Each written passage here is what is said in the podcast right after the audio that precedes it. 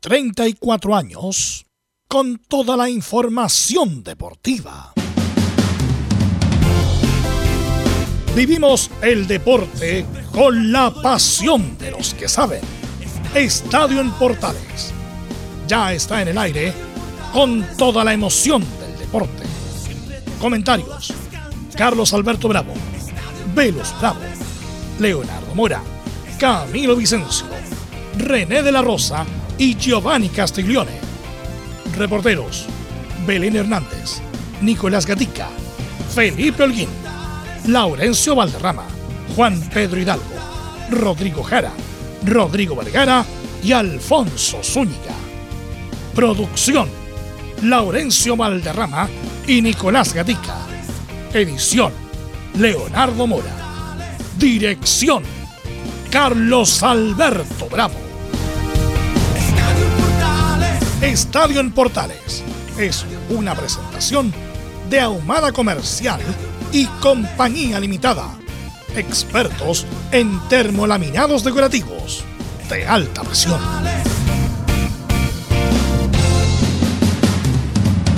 Hola, hola, ¿qué tal? Buenas tardes, ¿cómo le va? Somos Estadio en Portales en el aire. Edición central. Hoy 9 de mayo del 2022 desde las 2.15 horas, plena madrugada, Chile-Túnez. Para Túnez será la segunda vez que juega con Chile. En la época de Nelson Acosta, eh, Acosta digo, empataron 2 a 2. Recuerdo que marcaron Salas y Zamorán. Y Túnez, segundo mundial consecutivo. ¿ah? Así que es un rival, este equipo africano de cuidado para Chile, que parece que va a contar con Gary Medel. ¿A qué hora podría salir este viernes el fallo FIFA 9 de la mañana, dicen algunos. El dictamen se dará en Zurich, Suiza, donde actualmente hay 6 horas más que en Chile. Ojeda ya afirmó en la U, es el primer refuerzo. Viera será el segundo, dicen los hinchas de la U. Colocólo en Argentina y ya Quintero empezó a lamentarse. ¿ah? Se me va Solari. Se me va Solaris. ¿Quién será el reemplazante de Solari si es que se va? Y en el arco sigue la gran duda entre Urra o Viana. Vamos con esto y mucho más en la presente edición de Estadio Portales. Vamos con ronda de saludos de inmediata. Saludamos a don Felipe Elguín. ¿Cómo está el ambiente, don Felipe Elguín? Buenas tardes, ¿cómo le va? Muy buenas tardes, Carlos Alberto. Gusto saludarlo a usted y a todos los oyentes de Estadio Portales que nos escuchan, por supuesto, a través de todas las plataformas digitales, a través de la 1180M. Sí, muy bien lo menciono Ahora en el informe de la Universidad de Chile estaremos hablando al respecto del refuerzo que ya está listo. Estoy hablando de Manuel Ojeda y otro que también se sumaría sería de Diego Viera, el central que tanto anhela eh, el cuadro universitario que viene de Libertad del Paraguay. Estaremos también hablando de otras cosas más, el duelo ante General Velázquez y por supuesto tendremos declaraciones de Diego López, quien habló ahí con una cadena de televisión eh, de nivel nacional. Esto y mucho más en Estadio, en Portales. Perfecto, muchas gracias. Y como es habitual, Belén Hernández nos habla del momento de Universidad Católica. Buenas tardes, gusto de saludarte. Muy buenas tardes, don Carlos Alberto, y a todos los que nos escuchan hasta ahora. Si hoy día vamos a, vamos a escuchar las declaraciones que entregó el técnico Ariel Holland, que estuvo en, en conferencia de prensa, y se refirió sobre los refuerzos, sobre los jugadores que están buscando, que estarían buscando y que estarían en negociaciones para formar parte de esta segunda mitad del campeonato local y también, por supuesto, por los, el torneo internacional Copa Sudamericana y Copa Chile. También se refirió a un jugador en particular, también se refirió a la salida de, Sebastián Galani, así que eso vamos a estar escuchando y analizando en Estadio Portales. Y Laurencio Valderrama nos va a contar todas las novedades de Chile que enfrenta a Túnez, también de los Picos de Colonia, y nos confirman que transmite Estadio Portal Digital este partido a partir de las 2 de la mañana aproximadamente. Don Laurencio Valderrama, ¿cómo está usted? Buenas tardes. Muy buenas tardes para usted, don Carlos Alberti, y para todos quienes nos escuchan en Estadio Portales Edición Central, en una de las jornadas más importantes de la selección chilena del último tiempo. Estaremos, lógicamente, y en primer término, con nuevas declaraciones de el abogado Eduardo Carleso, quien lógicamente se sigue mostrando optimista, aunque ella aclara que todo depende de la FIFA para el fallo contra Byron Castillo de la Federación de Ecuador. También estaremos con la previa de la, Roja del Toto Berizo y la gran novedad que lamentablemente van a ser bajas Marcelino Núñez y Gonzalo Tapia por COVID-19, pero estará Gary Midel eh, en la formación titular. Y por último, también estaremos con información de Colo Colo y declaraciones de Gustavo Quinteros y de Juan Martín Lucero por la pretemporada en Argentina y también por la eventual partida de Pablo Solari. Temas en Estadio Portales. Perfecto, muchas gracias. Y vamos con nuestros estelares, con nuestros comentaristas. Vamos primero con Camilo Marcelo Vicencio Santelice. ¿Cómo te va? Buenas tardes. Muy buenas tardes, Carlos, para usted y para todos los auditores de Estadio en Portales. Claro, ya en la previa de este fallo que esperemos de la FIFA, eh, atento a lo que pase con, con la selección chilena. Y vamos a saludar al profesor, al técnico nacional, don Giovanni Castiglione. Giovanni, buenas tardes. Buenas tardes, Carlos. Buenas tardes a todo el equipo, a todos los oyentes esperando este programa, esperando que pase el día para saber qué pasa con Chile en el partido y la resolución de la FIFA, obviamente, que tiene atento a no solamente a Chile, sino a gran parte del mundo. Así es. Así que vamos de inmediato saludando a Velus Bravo. ¿Qué tal, Velus? ¿Cómo te va? Muy, pero muy buenas tardes. ¿Estás con altavoz, Giovanni? Velus, sí, no, había un error. Ahí, ahí ya estamos, ok. No me di cuenta que no había puesto el... Sí, perfecto. bien el, el coso. Ahí te enchufaste bien, perfecto. Ahí me enchufé bien. Eh, Pero siempre bueno, enchufado. Bueno, sí, no, un pequeño detalle. Un pequeño detalle. Sí, el punto es que, bueno, eh, escuchando a los periodistas ecuatorianos, ya no nos queda ningún país de Sudamérica que, no, que nos tenga buena. Todos nos odian ahora por ABC motivo. Eh, lo bueno de esto es que mañana se resuelve por lo menos en primera instancia. Así que mañana por lo menos vamos a tener certidumbre respecto de qué tenido la FIFA en la primera instancia. Así que sin más, Vamos con la síntesis informativa que lee nuestro compañero Emilio Freises.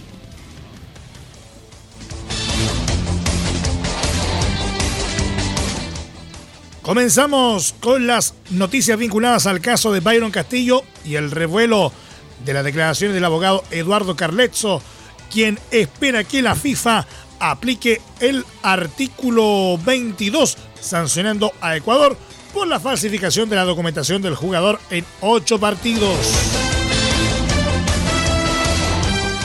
En tanto, Francisco Egas, presidente de la Federación Ecuatoriana de Fútbol, criticó duramente a la Federación de Fútbol de Chile por el caso de Byron Castillo y calificó como un circo mediático la situación.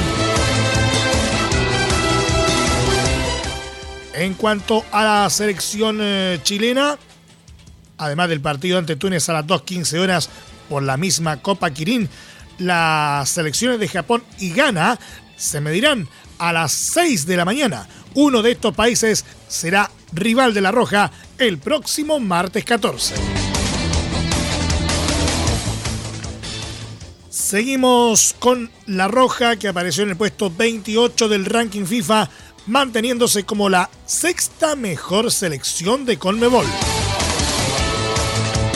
En tanto, Brasil lidera el ranking FIFA, escoltado por Bélgica, Francia y Argentina. Volvemos a lo nuestro y la programación oficial de ANFP de las primeras cuatro fechas de la segunda rueda del Campeonato Nacional.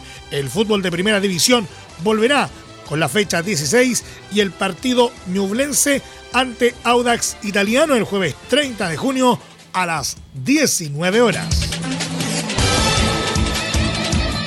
En esta jornada también destacan los duelos Everton Colo Colo del viernes 1 de julio a las 18 horas en Viña del Mar, Palestino Unión Española del sábado 2 de julio a las 15 horas en La Cisterna.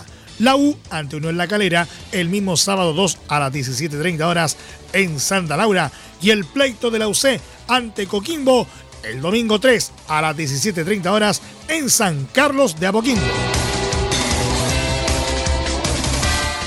En resultados de la UEFA Nations League se destacan la goleada de Bélgica por 6 a 1 ante la Polonia de Lewandowski en Bruselas, el agónico triunfo de Países Bajos por 2 a 1 ante Gales en Cardiff y la victoria de Ucrania por 1-0 ante Irlanda en Dublín. En noticias del polideportivo se destaca la eliminación de Gonzalo Lama en la primera ronda de doble del Challenger de Lyon tras caer junto al italiano Matteo Donati ante el polaco Karol Drzeski eh, y el estadounidense Alex Lawson. Por último, Boston Celtics tomó ventaja de 2 a 1 en las finales de la NBA tras vencer 116-100 a Golden State Warriors como local. El cuarto partido se disputará este viernes 10 también en Boston. Esto y más en Estadio Portales. Ok, gracias Emilio Fresas con la síntesis informativa, con la síntesis informativa. Bueno, escuchando a varios, y, bueno, y no quiero que hablemos tanto de este tema porque hemos hablado ayer, antes de ayer, ayer hablamos también respecto a lo que va a pasar con el fallo de la FIFA, pero hay muchos connotados periodistas que estas cosas también se manejan a nivel comunicacional, como criticando a lo de Carlejo, lo de Carleso, perdón, por la estrategia comunicacional. Esto es una estrategia jurídica y con los tiempos que corren también va la estrategia comunicacional para poner el tema en, en, en, en la mesa. ¿Por qué? Porque si llegara a perder Carleso, que es posible, en un juicio se gana o se pierde, o se gana parcialmente, o se pierde parcialmente. Bueno, si llegara a perder Carleso, por lo menos queda la sensación en la comunidad futbolística que las pruebas las tenía Chile, y que si que llegara a perder es que hubo otro tipo de manejo, otro tipo de, de salida de la FIFA, no tanto eh, documental o, más bien probatoria porque Carleso las tenía. Entonces, a la ciudadanía por lo menos se queda tranquila en el sentido que Chile hizo el trabajo, que la federación hizo el trabajo, es lo que tenía que hacer y va a dejar tranquila a la ciudadanía o al país deportivo, entre comillas, que consume este tipo de temas en el sentido que se hizo todo lo posible y que Carleso hizo su trabajo, no obstante que pudo haber perdido. Y esa es la razón de haberlo comunicado como se comunicó en una conferencia de prensa, más de una hora y media, una exposición de una hora y media, después que Carleso salía prácticamente en todos los canales deportivos de cable y en todo lo que hemos escuchado. De eso se trata, porque si pierde queda en buena posición él y la postura chilena, muchachos, Camilo, Carlos Alberto, Giovanni. Sí, al final eso es lo que, lo que va a quedar. Por lo menos ya se e, era importante presentar este caso. Ahora, bueno, va a haber que esperar lo, mm, eh, que suceda mañana, pero, pero quizá tendría que haber sido, bueno, se hizo en un momento en que, en que se conocieron al final los, datos, eh, a pesar de que hay algunos que dicen que, que ya había, por ejemplo, lo de Berizzo, que ya, que ya lo conocía, que ya lo conocía antes, pero, pero bueno, se presentó en este momento y ahora hay que esperar nomás en el fondo, pero había que hacerlo. Eh, Carleso hizo un tremendo trabajo profesional, habla muy bien, que es un abogado prestigioso, que conoce esto del fútbol de una u otra manera y, como lo dices tú, velo muy bien Claro, había que dar una conferencia de prensa, informar al país deportivo, que es el caso de Chile, y esto repercutió en el mundo, porque todos los medios escritos más importantes del mundo están hablando justamente de la decisión que va a tomar mañana la FIFA. Ahora, si Chile pierde, bueno, Chile presentó las pruebas, ahí están las pruebas, pero tú dijiste una palabra que yo la vengo diciendo hace mucho tiempo, el manejo de la FIFA. Esto va a pasar por un manejo de la FIFA, buscar el punto medio, que todos queden tranquilos, que nadie quede herido. Y Carlexo lo, lo dijo en la conferencia de prensa. Si fuéramos presentado esto diciembre, enero, lo dijo categóricamente. Le aseguro que Chile estaría en el Mundial. Así que vamos a estar expectantes mañana, no sé la hora definitivamente, a qué hora se va a llegar la información, pero Chile hizo la pega cuando se critica a Chile cuando nace la pega, oye, ¿por qué no presentaron este recurso? ¿Por qué no se declararon en huelga por esta situación y por otra? Chile en lo futbolístico cumplió. Ahora depende del manejo que tenga la FIFA. Giovanni. Eh, estaba escuchando, estaba pensando. Yo pienso distinto. Yo no, creo que haya algo armónico de decisión final, pero acá hay reglas y hay que, hay que hay que hacerlas cumplir o si no las reglas no están. Y si las reglas no se cumplen, se va a chacriar todo a nivel mundial con los equipos. Se va a demostrar que un equipo no va a ser sancionado si, cumple irregularidades para, con jugadores dentro de todo. Entonces, ¿qué pasaría si Chile, te pongo un ejemplo que no va a pasar, si Chile, previo a la eliminatoria a un partido, llama a jugadores, te pongo ejemplos africanos diciendo que son chilenos? Total, ganamos el partido, no te van a quitar. Yo estoy de acuerdo con eso, pero la FIFA tiene un historial de decisiones, hay un tiempo, hay unas decisiones parciales, por Giovanni. La sí, no, está bien, hay un historial, pero la, FIFA, dentro de todo, después dejado de que cayó gente presa, la FIFA ha tratado de hacer las reglas lo más, lo más, cumplir las reglas lo más que se pueda dentro de lo que no cumple la FIFA. Mira, lo único... y ahora, ahora van a, y si, si dan un veredicto a favor de Ecuador, que cumple con todas las irregularidades que tuvo, van a empezar, a, obviamente, investigaciones, obviamente Chile va a apelar, y va a empezar a mover tierras que a lo mejor la FIFA no quiere que se muevan.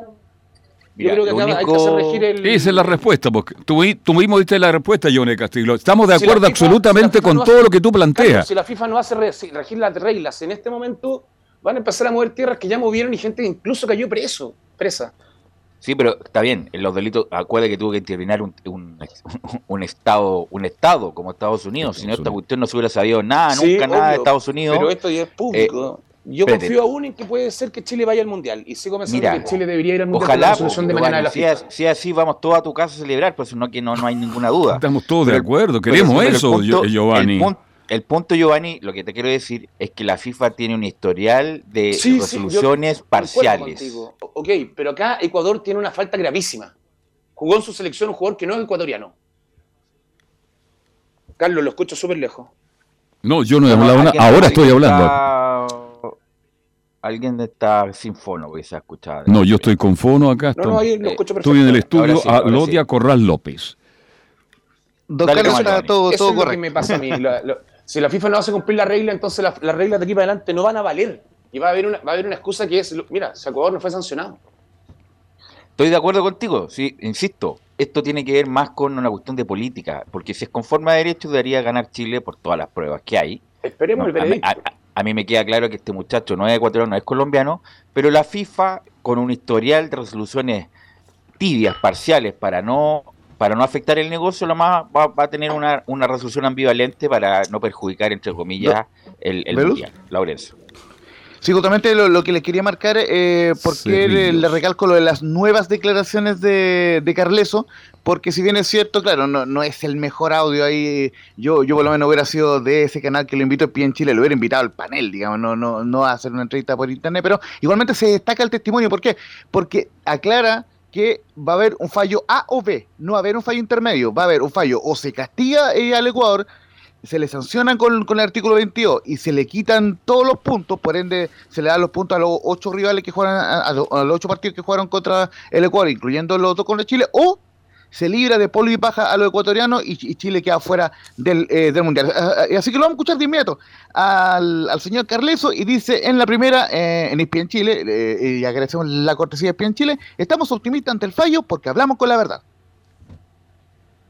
Eh, estamos optimistas. Es que la verdad, cuando, cuando hablamos ayer, la intención era hablarlo de una manera muy transparente a todos, ¿no? Hablar lo bueno y el malo, porque no tenemos nada a esconder.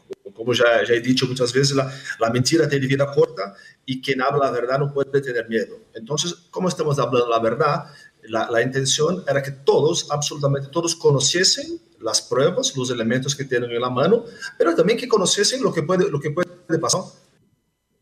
La segunda es que nuestro mayor enemigo, y lo reconoce Carleso, podría ser que hay una organización del Mundial en curso.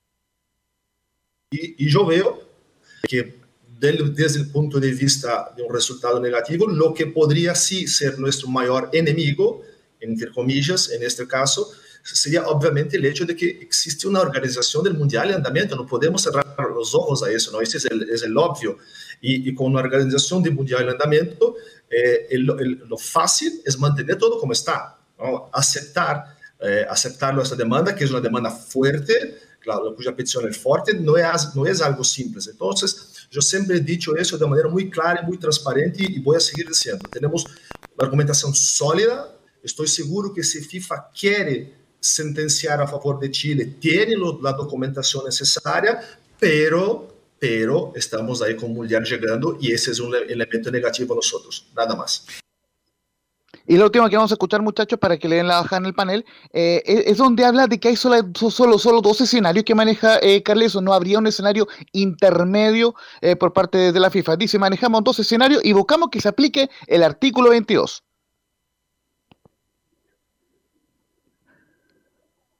Es la tercera eh, declaración de, del, del abogado brasileño Eduardo Carleso.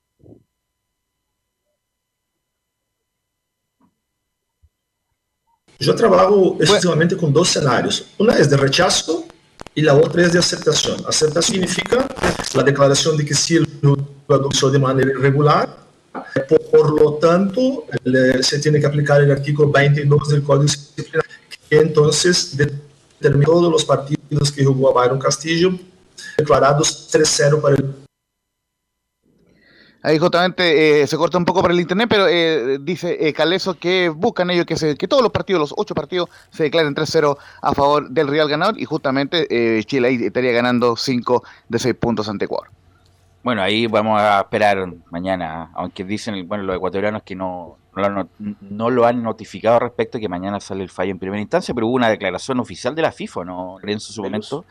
Que el, el día 10 de junio iba a salir este fallo de primera instancia, ¿o no, Laurencio? Sí, justamente hay una declaración de, de la FIFA y lo que lo que hace el Ecuador es también una, una- estrategia que la- abogados la conocerán mejor que yo, que es dilatar el tema, o es, dilatar el asunto, no eh, no, eh, no entrar en la argumentación directa porque no hay nadie que haya respondido argumentativamente eh, los postulados de Carleso y, simplemente están manejándose, eh, eh, tratando de dilatar lo más posible la situación y, y no dándose por enterados que pueden quedar fuera del Mundial por esta grave irregularidad de Byron Castillo. Mira, si la cuestión es fácil, si la cuestión es preguntar, ¿nació en Colombia o nació en Ecuador? Si el muchacho nació en Colombia, tenía todas las posibilidades de nacionalizarse después, optar a la nacionalidad ecuatoriana y jugar por Ecuador y esto nada hubiera pasado. Pero como pasó de largo, o sea, de, de Colombia a Ecuador y, y- y lo- el certificado dice que es ecuatoriano, sabiendo de que es colombiano, ahí está el problema. Si la cuestión es, ¿eres ecuatoriano o eres colombiano? Y ahí se termina el asunto, Giovanni, con toda esta, esta este, este embrollo, Giovanni. Sí, lo otro que yo estaba leyendo, que esa, esa es la resolución que me asusta, que la FIFA podría tomar la decisión de sacar Ecuador del Mundial y no aplicar el artículo 22, sacarlo solamente por la falta que cumple y ahí tomar decisiones de qué hace. Y eso podría ser algo Claro. que podría perjudicar a Chile. Que quede en suspenso la resolución de quién Ecuador no tiene fuera, el cupo. Ecuador Claro. fuera, pero el cupo queda ahí. Eso es la Claro. eso es lo del susto que me ¿Y, da. y que cómo, llama, ¿Y cómo llenamos ese cupo cuando faltan 160 días? Tengo entendido Ahí- para el Mundial. Ahí, a- aunque yo, yo obviamente yo no estoy de acuerdo porque el cupo es con, con Meol, hay un, hay un hay un punto en la reglamentación de que el caso que quería meterse Italia, de que decían que era el mejor ranking FIFA, que yo creo que no corre porque es con Meol. Aunque al tema- mismo presidente de la Federación Italiana dijo que ya le informaron que ellos no tienen ninguna Sí, le posibilidad. habían bajado, pero el tema si la FIFA no sanciona con el artículo 22 y expulsa a Ecuador del Mundial, habría que ver qué decisión es la que va a tomar. Ahí va a Eso- jugar- ese es el susto que me da. El artículo 23 dice que juega Fernández Vial el Mundial, así que vamos a estar ahí.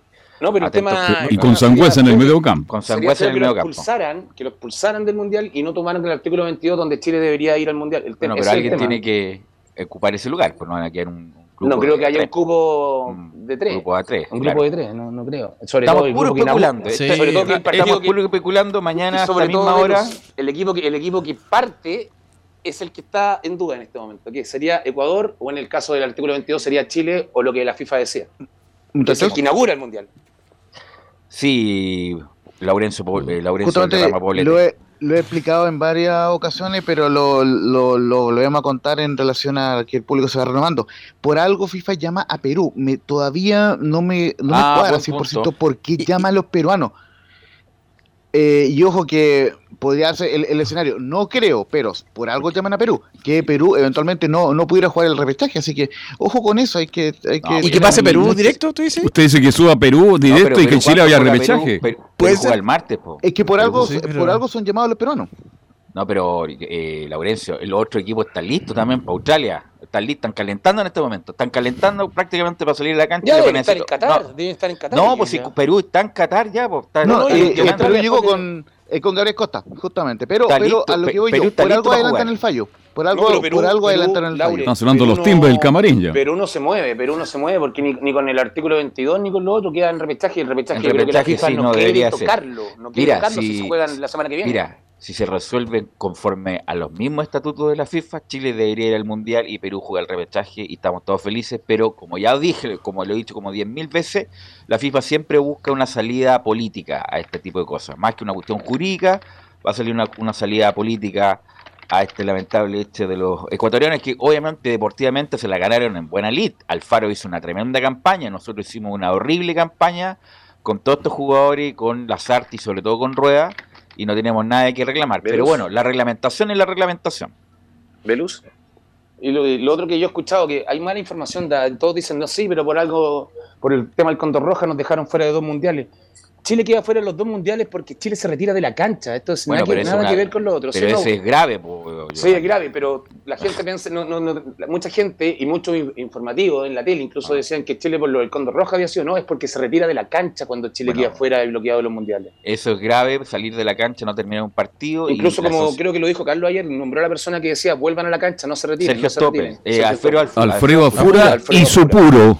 Alfredo Afura, eso. Muchachos, Sí, no, eh, eh, eh, justamente les invito eh, a leer en- cuando puedan, obviamente, el libro Mi vida es una pasión redonda, que lo hizo, que lo eh, eh, coordinó el Centro de Estudios del Deporte en su momento, donde Alfredo Fura explica, con lujo y detalle todo ese, episodio donde efectivamente, tal como dice eh, Giovanni, claro, se termina sancionando Chile porque se va de la cancha, pero claro, es un agravante el hecho de la de este de, lo que ocurrió lamentablemente con el Condor Roja y finalmente lo que implica que, eh, que Chile no solamente queda fuera del Mundial de Italia, sino del, del de Estados Unidos.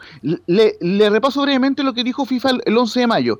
Eh, la, la FIFA decidió abrir procedimiento disciplinario en relación con el posible incumplimiento de Byron David Castillo Segura de los criterios de convocatoria para los contraindicados. En ese contexto se ha invitado a la FEF, a la Federación Ecuatoriana de Fútbol, y la Federación Peruana de Fútbol a presentar sus posiciones ante la Comisión Disciplinaria de la FIFA. Eso es lo que explicaba, eh, junto con todo lo que sabemos de los ocho partidos, etcétera, del, del 11 de mayo pasado. Y, y claro, hay, que estar muy, muy atento a, lo- que puede indicar la FIFA sobre el caso de Perú, pero bueno, si es que, si que la FIFA se apega a derecho, que eso no eh, es, está veremos, eh, Chile debería clasificar al Mundial por, por los ocho partidos donde, donde jugó Byron Castillo eh, sin haber estado eh, habilitado re- reglamentariamente. Bueno, debería pasar algo como pasó con eh, Brasil-Argentina en Brasil, que llega un funcionario de salud de, de Brasil a, parar el partido porque no habían cumplido con los requisitos COVID y para el partido incluso tenía un arma, ¿se acuerdan o no? Sí. Mm. Eh, Sí, algo sí, así, sí. algo así para eh, para que no pase el partido entre Perú y Australia, pero estoy exagerando, si están listos, están en Qatar, están preparando, están entrenando.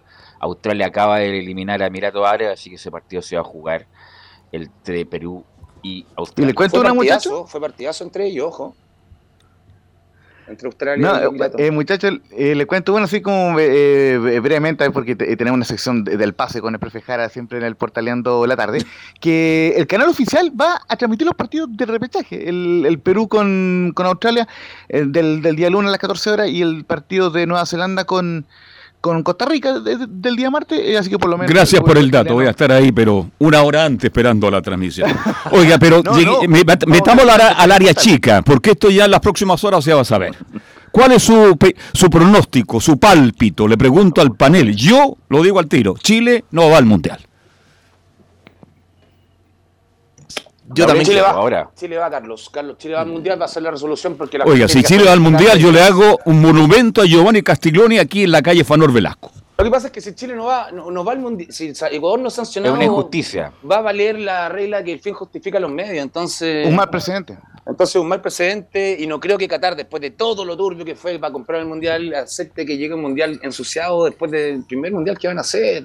Tienen la final dentro del agua, están vueltos locos, han hay mucha plata. Imagínense- imaginemos que hasta cambiaron la fecha del mundial. No creo que quieran ensuciar el mundial de esta manera. Primera vez que se hacen todos estos cambios que han habido en la historia de los mundiales. Yo ¿Sí o estoy no, Camilo? No, no, no ir, no al mundial, lamentablemente, pero porque merece, o sea, por esta situación me- merecería ir por lo en cancha, como dijimos, no, pero, pero por esta situación sí, pero no, no va a ir. Laurencio. Yo me subo a la eh, Giovaneta, creo que Chile va al Mundial y FIFA... eh, Perdón, perdón eh, Giovanni Castiglioni, ¿por qué dice Giovaneta usted? ah? Por la escaloneta. No, por- un poco por, por la escaloneta. Ah, ya, por eso. perfecto, No, y, y- porque, y porque, hablando en serio, coincido con Giovanni en el sentido de que. Oye, si estamos todos coincidiendo con Giovanni. Tiene que marcar un precedente. Estamos consiguiendo con, yo consigo con- y yo estoy de acuerdo con Giovanni Castiglione, pero es la FIFA, perdónenme. Sí, Sí, los dirigentes no han cambiado en los últimos cuatro años. Cuide- cuidemos, estemos atentos a eso. El fútbol no ha cambiado porque se manejan otros intereses.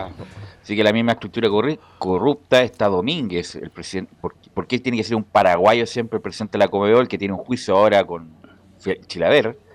Eh, Domínguez acusado de corrupción. Y bueno, a pesar de que hubo como movimientos, sacaron a todos los corruptos de Eduardo de Luca. eh, bueno, Jau está en Estados Unidos, se murió Grondona. Eh, este, bueno, Teixeira, eh, etcétera, etcétera Pero bueno, hay una estructura como que es, es- eh, es más importante que las personas mismas. Es como el gobierno de Estados Unidos. Hay una estructura que es más importante que el mismo presidente. Que no se tiene que salir de ciertas de ciertos límites. Así que bueno, vamos. Lo bueno de esto es que tema. termina mañana. Lo que Velo, termina que- mañana. Por el mismo pensamiento que tienes tú, Velo, es que Carletzo hace toda la, la exposición de lo que presentó para demostrar de que todo lo presentado está y que hay un error, lo hizo público por algo. Entonces la FIFA, si tenía una decisión, tiene que haberla pensado mucho en lo que va a hacer mañana. Sí, pero vi- Carleso fue tan, es tan inteligente que dijo al final de la entrevista. ¿ah? Sí. Presentaba, Sí, esto, la eso se presentó muy tarde, ¿ah? lamentablemente. Es que no se presentó tarde porque estaban en la eliminatoria, no estaban todo, Pero él la dice, si se fuera presentado en Por- diciembre, eso, enero, Si se hubiera presentado antes, si se hubiera tenido la Carlos. documentación. da- Laurencio, por favor, dame un segundo. Dame una pausa y ahí te metes, Laurencio. Disculpa que te interrumpa, pero. Mira, cuando, cuando tuvieran la documentación total, no la tenían en enero. Pero el- lo que dice Carleso, si lo hubieran tenido, obviamente lo hubiera presentado, pero no la tenían. Por eso la presentaron ahora que tenían todas las. Hicieron de investigadores privados, fueron para allá, fueron incluso al certificado de bautismo de la Iglesia de Colombia a ver el asunto. Y ahí tuvieron toda la documentación y por eso la presentaron. No es que no la tenían antes. Y apareció, Es que y no la- apareció la, hermana. Ah, y fueron apareciendo pruebas. Y Desapareció el la- hermano. Claro, si hubieran tenido todas las pruebas, estas que estamos hablando en enero, obviamente la presentan, Sí. pero no la tenían, por eso no la presentaron. No es mi que no quisieron. bueno, eso es lo que dice Carleso, si eso es lo que estoy diciendo yo. no, es pues por tú cuestión estás de tiempo. diciendo, ¿por qué no la presentaron en enero? No la presentaron porque no tenían las pruebas. No tenía los antecedentes, estamos de acuerdo. Ya. Bueno, pero Y- el tiempo dice otra cosa. El tiempo era justamente diciembre-enero. Ahora estamos en junio y yo reitero todavía. que Chile no va al Mundial y si Castiglione acierta porque tiene todo... eh, y los argumentos de Castiglione son muy buenos, son excelentes. Estamos todos de acuerdo con Castiglione, pero es la FIFA. Ok. ¿algo más? Bueno, sí, Lorenzo. Sí, no, lo que quería eh, recalcar bien para que no quede en duda. Lo que dijo eh, eh, Carleso fue lo siguiente, de que si la presentación se hubiera hecho en enero, Chile sí o sí ganaba el caso, pero como no se realizó en, en enero, existe esa, esa duda de que la FIFA pueda eh, responder con, con otra resolución, pero nunca dijo que de, de que era tarde, digamos, eso es lo, O sea, es lo que aclaró el, el- Carleso dice en su momento también- Carleso. Si no hubiera mundial, también hubiera- ganaríamos ahora, pero como hay mundial, en cinco meses más, También. lo más probable es que eso incida. Pero en cinco meses, Velo, yo creo que, que es tiempo para poder cambiar el equipo. Te lo digo, te digo Bueno, ojalá Giovanni, ojalá Giovanni, pero esto Pero no te tiene otro tipo de, pero tiene, no, no, Si no es que estamos yo- enojados, Giovanni Castiglione. Mira, nos damos, nos hemos dado vuelta 10 minutos en lo mismo que estás diciendo. Está bien, El pero evasión Estoy de acuerdo Hay contigo, tiempo para- para estoy de acuerdo contigo, pero la FIFA tiene otros manejos, 100 años de manejos turbios, ¿no? Me imagino ah, que hay leído algunas cosas de la FIFA. No, Entonces, se leía hasta libros de la FIFA. Entonces, sanciones, sanciones, manejo, eh, cambio de sede, eh, eh, plata, por supuesto. Desconozco, eso sí, Velo, desconozco si alguna vez la FIFA tomó sanciones con algo tan público como lo hizo Carletzo el día miércoles. Desconozco, porque él Bueno, tiró vamos a toda la carne en la parrilla. Mañana, dijo- mañana es el gran día. Pero la FIFA- y demostró que, que es colombiano Byron Castillo. Pero yo Y también estoy de acuerdo. falta. Pero Él la demostró. FIFA, Antiguamente la FIFA, la FIFA tiraba sanciones sin ni siquiera decir que había recibido información, qué información había recibido. Acá la información que recibe la FIFA se hizo pública a nivel mundial. Estoy de acuerdo. Pero la FIFA, desafortunadamente, no es un tribunal de derecho. Es un tribunal deportivo que a veces sanciona conforme a ello. Y Ecuador, Bueno, deportivamente, hizo el tremendo error. Y si no lo sanciona, va a abrir una puerta giratoria que va a quedar la grande para adelante. Vaya a ver. ok. Vamos a la pausa, Emilio, y volvemos con lo del partido de esta madrugada. La madrugada esta con Túnez, todo eso con Laurencio Valderrama.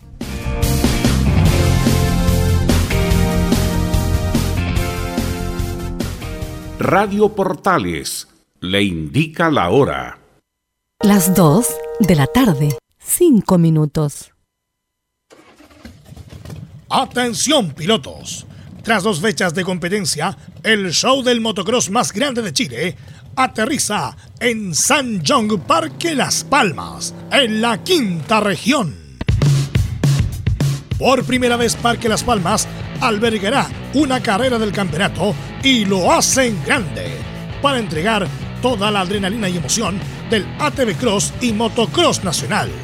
Pato Molina buscará mantener distancia del piñamarino Gonzalo Moreno en la categoría ATV Pro, mientras que Matías Pavés y Chechín Villalonga se encuentran empatados en la primera posición de MX Pro.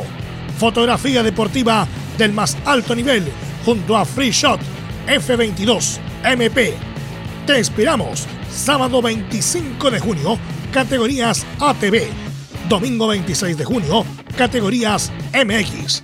Más de 200 pilotos dejando todo en pista con un show espectacular. Contamos con seguridad, asistencia médica, patio de comidas y la mejor producción. Inscripciones y entradas por sistemaxevent.com. Más información en Instagram, arroba MXMChile. Produce Extreme Man Producciones. Auspicia Fly Racing, TRC Motor y KWC Racing Sports. Errada Vidriería. Una invitación de la Primera de Chile. Siempre fomentando el deporte nacional.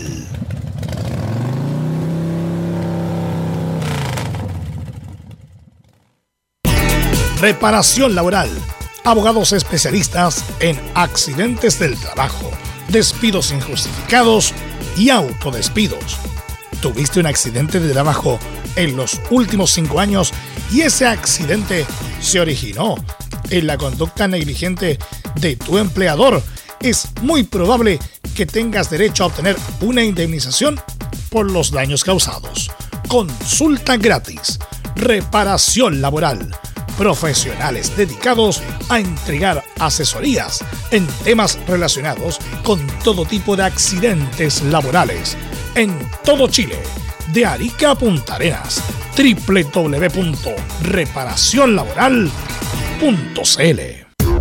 ¿Quieres tener lo mejor y sin pagar de más? Las mejores series de televisión, los mejores eventos deportivos, equipo transportable, películas y series 24/7. Transforma tu TV a Smart TV. Llama al 973-718989. Twitter arroba panchops. Visita www.radiosport.cl, el sitio web de la Deportiva de Chile. Programas, noticias, entrevistas y reportajes, podcast, radio online y mucho más. Todo lo que pasa en todos los deportes lo encuentras en www.radiosport.cl. La Deportiva de Chile en Internet. Termolaminados de León. Tecnología alemana de última generación. Casa Matriz Avenida La Serena 776 Recoleta. Bono 22 622 5676. Termolaminados de León. Desde todo Chile. Desde todo Chile. Y para todo Chile. Y para todo Chile. Portales Digital está en todas partes. www.radioportales.cl Entre Marco Grande y Marco Chico, media vuelta y vuelta completa. Escuchas Estadio en Portales en su edición central. La primera de Chile, uniendo al país de norte a sur. Saludamos, por supuesto, a nuestros amigos de Reparación Laboral. Reparación Laboral, abogados especialistas en accidentes del trabajo, despidos injustificados y autodespidos. Consulta gratis en todo Chile en www.reparacionlaboral.cl porque reparacionlaboral.cl es tu mejor respuesta. No lo dudes, consulta gratis en todo Chile en cualquier problema de derecho laboral en reparacionlaboral.cl. Bueno, y Chile la madrugada de hoy, dos y cuarto, nos decía ayer Laurencio Valderrama, tiene un partido y con varias bajas Laurencio Valderrama. Sí, muchachos, ahora sí estamos con, eh, con este informe de la selección chilena y la previa de este partido que se va a jugar a las 2 y cuarto de la mañana en Kobe, Japón. Muchos pasarán de largo en medio del carrito de alguna celebración, algunos madrugarán en ese horario, pero lo, cierto es que llevaremos el partido por estadio en Portales. ¿Quién comenta ese partido? ¿Quién relata? Porque la gente ya está preguntando, Laurencio Sí, Valderrama. el Anselmo Rojas relata ese partido ahí y lo vamos a estar comentando y también haciendo puesto de cancha. Así que lo, lo más, eh, lo más importante es que los vamos, vamos a estar llevando ese partido hoy en la madrugada y sobre todo esperando lo que, lo que va a ser el fallo, que debería eh, salir alrededor de las 7 8 de la mañana este día viernes. Pero eh, metiéndonos en la pelotita, bueno, lamentablemente se confirmaron dos bajas en la selección chilena, como son los casos de Marcelino Núñez y Gonzalo Tapia, ambos jugadores de la Universidad Católica que eh, presentaron, digamos, fueron confirmados su caso de COVID-19 en los controles de PCR Recordemos que la jornada anterior habíamos comentado que por antígenos, eh, Marcelino Núñez, Gonzalo Tapia y Gani Medel habían salido de la, de, digamos, de la nómina, o por lo menos estaban eh, fuera del partido ante Túnez, pero finalmente Gani Medel dio negativo en el examen PCR, así que va a poder jugar el día eh, de mañana, o mejor dicho, en un par de horas más. En alguna hora más va a estar jugando eh, Gani Medel. Así que por ese lado, estas bajas se suman a la de Esteban Pabé, que sigue haciendo cuarentena en Corea del, del Sur, también la de Pablo Parra, que eh, fue baja por lesión, así que, y la de Alex Ibacache, que no va a jugar por el tema de, de la expulsión, recordemos que, que, por ser fecha FIFA también se cumplen estos amistosos, así que eh, tampoco va... Estar, eh, Laurencio Esteban Pabé en Corea del Sur, o sea, es, una, es un país súper tecnológico y todo, pero estar ahí encerrado, no, no salir, no, como dicen los jóvenes, en un brillo quedarse. Sí, lo, lo, que entiendo, lo que entiendo es que la cuarentena dura hasta el sábado. Así que en ese sentido estaría siendo liberado para eh, y ahí poder se vuelve viajar a Chile, me imagino. a- a- a- claro, esa es la única duda que tengo, si es que viaja a Japón para el último partido, porque será el martes el último partido, o si que llega a la, a la- eh, de vuelta a nuestro país. Ahí lo estaremos consultando que no con la gente de la NFP, pero sin entrenar, pero sin lo movimiento, mejor que se devuelva a Chile. creo. Claro, claro, el, el tema es que te- terminaría el sábado esta cuarentena eh, Pavés. Así que en ese sentido eh, tiene varias bajas Chile, pero por lo menos ya el técnico de Toto Berizzo reconoció en rueda de prensa, bueno, junto con, el- con que Zacarías López será el portero el día eh, de mañana y por extensión eh, Pérez sería el portero ante Japón o gana el día martes. Eh, también dio algunas luces sobre lo que va a ser la formación titular y reconoció el que Gary Mel será eh, titular en esta formación. Y fíjense, muchachos, le- les voy a comentar, eh, prefiero que lo haga el Toto, eh, sobre la explicación de por qué Gary Medel fue titular en esa posición como entre eh, tercer defensa y primer volante de salida. Y justamente vamos a ir de inmediato con lo de Gary Medel. Dice lo siguiente en cuanto al, al, al, al pitbull. En el mediocampo es un gran conductor de la presión Gary Medel y la idea es que él comparta funciones. Bueno, tal vez porque el trabajo de mediocampista pasó desapercibido, pero es un gran conductor de la presión. Si el equipo presionó inclusive con 10 en campo rival, fue gracias al espíritu de, de empuje que Gary comprometió a sus compañeros y los lanzó hacia adelante. La idea de que juegue en esa posición es también que comparta la función, comparta la función de tercer central por delante de nuestra saga y no ser un líbero tradicional y formar una línea de tres, sino intentar que Gary, aún cumpliendo funciones de defensor central, lo haga por delante de la saga y pueda incorporarse a la mitad del campo. Según el esquema rival, con dos atacantes, esa es una posición conveniente para él y para el equipo porque garantizamos seguridad en la saga y no perdemos un mediocampista donde surge el juego y la superioridad numérica que él puede ejercer saliendo de la saga y incrustándose como un mediocentro también es interesante. Entonces, en términos simples, Carlos. como decíamos con Carlos el otro día, le está buscando la posición para no sacarlo de la selección. La- le está- primero le está buscando Sí. la posición. Sí. Y bueno, y sabemos que Berizzo no es Bielsa. po. Ah, él primero construye cómo, cómo, cómo se defiende. Hay que defender de la mejor manera posible para luego atacar. Así que son las declaraciones de Berizzo que no siempre fue tal cual, porque Berizzo Velus no es Bielsa. ah, eh, la gente piensa que Berizzo era lo mismo de Bielsa y No, San no, Paulo. no, es no. totalmente distinto. No, es más conservador, entre comillas, y, eh, insisto, ayer, eh, que se entiende ayer lo que hablamos de Medel. Nadie Sí. duda de lo extraordinario que es Medel, gran jugador, hizo espectacular campaña en Europa y sobre todo la selección jugando de central. Él mismo pidió jugar de central después de un buen tiempo, incluso le, le dijo al mismo Rueda que lo puso al- de volante central. Obviamente que se va a manejar de volante central si es un buen jugador, no cabe duda. Pero él juega mejor de central que de, que de otra cosa. Hay otros, hay otros, yo creo, jugadores que lo pueden hacer mejor ahí de volante central porque tienen mejor técnica y más recorrido y son más jóvenes también, Giovanni. Concuerdo contigo, sobre todo el recorrido que tú hablas y de ser más jóvenes. Medel ya no tiene esa. No tiene, no tiene la, la, la- la- rapidez para poder cubrir la zona del medio campo y también sumarse a la parte de atrás. Y donde mejor ha rendido las selecciones atrás. Entonces, obviamente, son partidos amistosos. Yo creo que Berizzo está probando, está viendo dónde poder meter a Medel, como lo decía Carlos, y no sacarlo. Porque yo creo que lo quiere tener en el plantel, obviamente titular, no en la banca, porque Medel no es un jugador para llamarlo a la selección y dejarlo en la banca, seamos claros. No creo que Medel sea un buen reserva. No creo que sea un buen reserva estando en el plantel de la selección. Entonces no quiere sacarlo y quiere ver dónde poder ponerlo para que la experiencia que tiene, creo, poder partir el proceso nuevo que está partiendo Berizzo con algunos jugadores experimentados como Medel, como va a ser Claudio Bravo en su momento, me imagino que Mauricio Islas también, jugadores así que quiere partir por lo menos para que den la experiencia y también tener nivel, si la selección es para estar con lo mejor del momento, creo yo. No es un proceso, ok, hay procesos, pero lo mejor del momento tiene que ir a la pelea siempre en la selección. Laurencio. Y justamente en línea con lo que dice Giovanni Castiglione, vamos con una más de Berizzo sobre Gary Medel que dice, eh, si Gary Medel puede jugar, será de la partida, si puede jugar en términos médicos, y será de la partida con otros compañeros. Si Gary puede jugar, seguramente será de la partida, eso sí, me, gusta, me gustaría darle continuidad a su posición, acompañado de, de otros compañeros tal vez, pero todo está a expensas del resultado de, de las pruebas de hoy es un escenario complejo, un viaje tan largo, con, exposición al contagio de COVID y nos estamos recuperando estamos sorteando o estamos solucionando situaciones que se plantean a cada momento.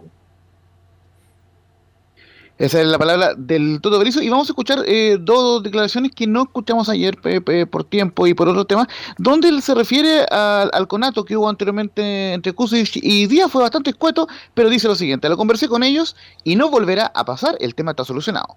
Lo conversamos, fue una discusión que subió de intensidad y que no debe ocurrir. Lo conversé con ellos y no volverá a pasar. El tema está solucionado. Y en cuanto a lo de Byron Castillo, dice que estamos expectantes a la decisión de la FIFA. Estamos expectantes de la decisión de FIFA, prestándole mucha atención en el caso de que nos lleve al próximo Mundial, nuestros tiempos, nuestro proceso se acortará y si no, será de más tiempo, pero sí que estamos expectantes a, a la futura decisión de FIFA sobre este tema. Y también eh, le preguntaron eh, al Toto eh, Berizzo, porque obviamente está en, en boga el tema de, Gary Miguel, que es un jugador veterano, y, responde y aclara eh, de inmediato que nuestro objetivo en la Copa Kirin, donde va a jugar hoy ante Túnez y el martes ante un rival a definir, es encontrar jugadores jóvenes. Y nuestro objetivo en esta Copa Kirin es encontrar futbolistas jóvenes, darle minutos, darle oportunidades para ir imaginando y ampliando el recurso de poder convocar a, a muchos más futbolistas y eso hemos venido. El otro día han debutado futbolistas, pasado mañana lo harán otros y, y en ese sentido es, un, es una muy buena posibilidad para nosotros de encontrar futbolistas y oportunidades para ellos. Sin descuidar, obviamente, que siempre hay que ganar y que ese es el objetivo, jugando de la manera que queremos, pero también uno de los subobjetivos es que los futbolistas tengan oportunidades y poder verlos.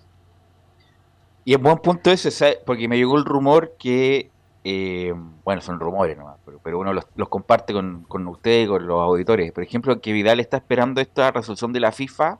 Para, si, la, si Chile va al Mundial, juega un año más en Europa.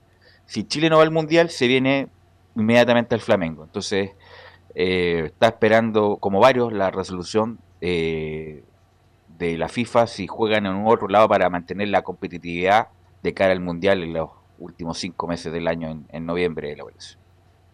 Y vamos a ir brevemente con la formación ya para ir con los otros informes. Eh, la más probable formación de Chile, obviamente hay varios asteriscos ahí entre medio con, con, con, las pruebas que quiera hacer Berizzo, pero lo que está confirmado 100% son eh, algunos titulares. Zacarías López en la portería, la, la, última línea está confirmada. Eh, tengo la dosis tres o cuatro en el fondo, pero eh, vamos a poner con tres en el fondo con Paulo Díaz, Gary Mel y Francisco Sierra Alta. No va a jugar Cosa, va a jugar Sierra Alta.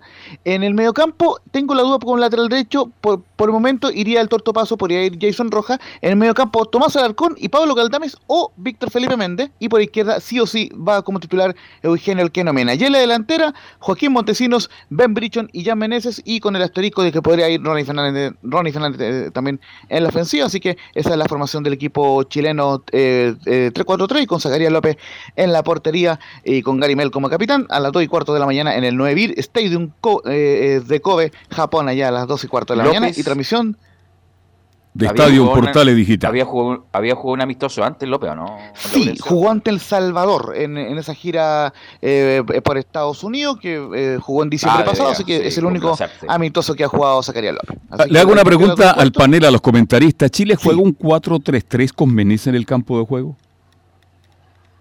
No vi el partido el otro día, así que no, no puedo opinar. Porque No. Menezes, yo siempre lo he visto jugar en esa posición y siempre está más preocupado de marcar Sí. que de atacar. Así lo veo yo. Entonces, Sí, estamos sí, confundidos a veces con un buena forma de verlo. 4-3-3. Lo han mandado siempre al sacrificio a Menezes, es a marcar. depende. ¿Ah? Si Chile fuera un equipo protagonista, él estaría parado prácticamente en área contraria, pero como no tiene el- no es protagonista y tiene el valor en contrario, lo más probable es que tiene que corretear al hombre que le pasa por la espalda. po. De hecho, Eso el es dale, dale, dale, Camilo. Él jugó en esa posición en el partido contra Argentina por las clasificatorias cuando se jugó allá de visita. Y claro, le tocó esa- hacer ese, ese trabajo, lo hizo bien en ese momento, pero concuerdo con. Carlos. Sí, correteando, sí. Eh, eh, Carlos, yo lo encuentro similar a cuando juega Sánchez en cancha, que siempre ha sido puntero, pero Mm. Sánchez siempre ha sido un 10, no Sí, y medio, tirado se hacia atrás automáticamente. Lo veo como de esa forma. Juega 10 Igual, minutos de puntero y después bastante- se retrasa. Ayudando bastante en la marca también. Sánchez siempre nos ha ayudado bastante en la marca por, lo- por su sector. Así. Pero creo que es algo similar con Menezes, porque Chile no- siempre paramos tres, pero al final terminamos jugando con un 9 y los dos abiertos juegan más retrasados, un poco ayudando un poco en la marca y llegando por la orilla, dándole a pasar los laterales. Creo que siempre hemos jugado con uno o dos delanteros nomás. ¿Y usted lo han correteado, Giovanni, alguna vez o no? Eh, Nunca, es un caballero yo ese nunca te han correteado. No, yo la mañana, correteé, no te- siempre correteé te por la orilla. Ya. Sí, siempre correteé por la Laurencio. orilla. No, eh, para cerrar mi, mi informe solamente eh, destacar un par de cosas, que la otra eh, alternativa parece Ronnie Fernández como delantero, centro, eh, Ben, ben Brichon por la izquierda y Joaquín Montesino eh, por derecha, y ahí saldría Meneses de la formación, algo un poco más ofensivo, esas son las fórmulas, eh, las variables que podría tener Chile esta noche. Y, y, por cierto, como les decía, hoy a las 2 y cuarto de la mañana el partido, transmisión desde la 1 y media con el relato de Anselmo Rojas, Chile ante Túnez, Copa Quirín y en la antesala del famoso fallo de la FIFA. Ok, gracias Laurencio. Eh, vamos a ir Ahora inmediatamente con la U. Lo que es, todo es polémica en redes sociales. La Comebol hoy día está celebrando el Día del Fútbol Sudamericano y emitió y sacó un póster. Un póster de Sudamérica y con los dibujitos de, de- del, fútbol en Sudamérica. Por ejemplo, en Argentina está el estadio de Boca, el estadio de River, sale Carlos Tevez, Francescoli, que se yo en la selección argentina. Y en Chile sale San Paoli, la U, el Estadio Nacional y Eduardo Vargas y se estaban quejando de la Católica y Colo Colo, por qué no salimos, qué sé yo, y todo lo demás. Eh, Tienen que reclamar a la FIFA entonces. Cualquier cosa polémica con, en redes sociales por lo que pasó. Es un póster que sacó la Comedor por el Día del Fútbol Sudamericano. Bueno, eh, también hay una efeméride, ¿o no, Felipe Holguín, el día de hoy, que tiene- está marcada a fuego en los hinchas de la U el día de hoy, hace, hace 11 años ya, Felipe. Sí, Velus, eh, lo saludo nuevamente. Tiene que ver el partido contra Católica. Mm. Se cumple el día de hoy. E- ese ¿Cuál partido. ¿Cuál? Con- contextualízame, pues, Felipe. Espérenme un poquito. Está resfriado. Sí. Tiene que cuidarse. Oye, y Camilo Vicencio pregunta cuál notable. No, no, no, si, sa- si lo tengo claro, pero Felipe Lo lo tiene claro Camilo Sí, Marcelo sí. Vicencio No, Santeliz. no, no, es, es que, es que lo pregunta Camilo desde el lado de Católica, que lamentablemente para Católica fue una derrota muy, muy clara. Sí, tiene, es la que El tiene que ver con el, el- con el con el partido ante la Católica, como lo mencionaba, y, y, y mucho tiene que. Espérenme un poquito, muchachos. No, te. Oye, aquí está. Se trapicó Sí, bueno, Felipe. lo, que quiere Sí. decir Felipe es la famosa final del 2011, la primera final de San Paulo del 2011, El 4 donde en la, en de la ida la U pierde 2-0 con ese gol con Mirosic, era listo, Católica, no hay nada que hacer, es campeón. Hay que, hay que recordar que ese partido llega en bus, todos Sí, los partidos con llega con- pintada, no, llega con El cotillón, cotillón, con globo, cotillón, cotillón, hasta torta con, ¿no? con el profesor Fleitas, que era el profesor, el PF de Juan Antonio Pizzi, le mandan ese video a algunos jugadores de la U y obviamente se aleonan y salen como leones los jugadores de la U. Eh, empieza ganando la U con un gol de eh, Gustavo Canales, me parece, que un penal que le hacen a Eduardo Vargas con gran, gran eh, pase Guillermo Marino, que ahora es ayudante de Becachese en Defensa y Justicia. Eh, después viene el gran error que lo comentamos acá cuando tuvimos a Marco González Muchachos. hace poco. Dame un segundo eh, a Marco González. eh, el gol de Prato, después Sí. viene el, el penal, el autogol de este lateral izquierdo, ¿cómo se llama Camilo? Eh, Ah, el Luchans. eh, el Luchans, Juan y Luchans. ahí, ahí termina el primer tiempo y después viene, in- ingresa Exxon Puch, que hizo, hizo desastre por el sector izquierdo, viene el gol de Canales de penal, que justamente se le hacen un- a un Noel Andía, ahora Rocco, y después gran jugada de Puch, la puntea Canales y viene toda la fiesta azul. Debe ser de las finales más celebradas y más imposibles que la U haya llegado en algún momento. Fue un- una tarde mágica para los hinchas de la U. Eso ya Felipe Holguín hace más de 11 años. Claro, ahí eh, bien lo mencionabas tú, Velus, eh, al respecto, con este, eh, llegaban a la celebración totalmente anticipando que iban a ser campeones. para comentarles un poco, lo- los jugadores de Católica, de hecho, muchos se, se veía que por el equipo que tenían podían hacer bastantes cosas, se podía mostrar... con los jugadores que tenía, como el que mencionabas tú, Juan El Luchán, quien fue el cometió el error de ese gol, autogol, que fue uno de los que eh, le dio ese gol a- al cuadro de la Universidad de Chile. Y después, al respecto, bueno, una gran actuación de eh, el jugador eh, Gustavo Canales, como bien lo decían ustedes, eh, en un Sí, equipazo indica- que tiene la Universidad de Chile. Como me, como indica Laurencio, sí, la finalidad, pero obviamente no vamos a estar al aire cuando, cuando la final vuelta, por. Bueno, el punto es que eh, lo que más eh, ayudó a eso es que cuando pierde la U 2-0, se ponían a, a la venta las entradas a las 7 de la mañana Sí, para la U, sí. 20.000, 25.000. Bueno, a las 7 de la mañana, 7 y media estaban agotadas y eso obviamente le, le vino una, como le volvió el alma al cuerpo a los, a los jugadores de la U, a Herrera, a Seymour, que en esa época jugaba, jugaba El bien. Gualala. El Gualala Canales, jugaba muy Canales. bien. Canales, Puch, Varga, Marino, Marco. Gonz- Marco González, Pepe Roja, eh, no, espectacular. Y bueno, John Herrera y dan vueltas al final y, y la gana. Y ahí fue el comienzo, Sí. diría yo, del mejor ciclo o uno de los mejores ciclos para que no se, no se enoje la gente del, del Valle Azul de la historia de la U, Felipe. Velus, y ahí se Sí. hizo. Ahí se Sí. fue cuando se hizo conocida la frase lo damos vuelta y todo eso. Lo eh, damos vuelta. Exactamente, entre los hinchas, sí. Justamente, justamente. No, y Católica tenía buen equipo. Sí. Equipo. Prato, estaba Costa, estaba Ormeño, estaba. Roberto eh, Gutiérrez también estaba. Sí. Estaba Toselli. eh, no, era un buen equipo, venía a ser campeón después de haberle ganado el título a Colo Colo. Y de llegar a la, atrás. y de llegar a cuarto de final de la Sudamericana, de la Libertadores, a cuando Libertadores, con Sí. ese gran error de este muchacho Garcés, ¿se acuerdan? Sí. Eh, y Católica, si hubiera ganado la U, hubiera sido el primer bicampeonato de su historia. Acuérdense con ese famoso banderino en San Carlos, hoy día vamos a hacer historia, todo lo demás. Bueno, ahí quedó esa. Bueno, después, mucho tiempo después lo, lo pudieron cumplir. Sí, Que ese equipo de la U era, también tuvo una remontada muy grande, que no con este título, pero en la Sudamericana, en la semifinal o cuarto final con el equipo ecuatoriano, ¿no? pero eso fue al segundo semestre. El 2012. Sí, pero ese Sí, con Liga. era- el equipo de la U era Liga bravo, como tú Deportiva. dices. que Pero ese fue el proceso segundo a- semestre, tal vez el porque de ahí se va, historia.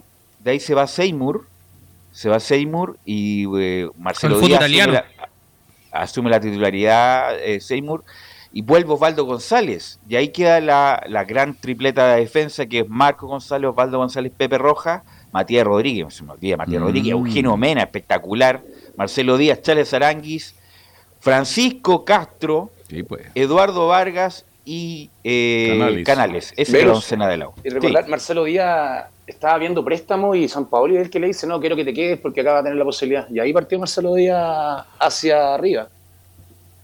Claro, ahí me Había estado en claro. Serena, creo. Estaba en recuerdo, Serena, se lo dio Víctor 10 Hugo. Castañeda. ¿ah? Y San Así Paolo bueno. dice, vuelve, quédate, que vaya a jugar. Y tuvo la posibilidad cuando se fue Seymour. Y bueno, y ahí todos sabemos lo que pasó con Marcelo Díaz, que terminó jugando en el fútbol alemán incluso.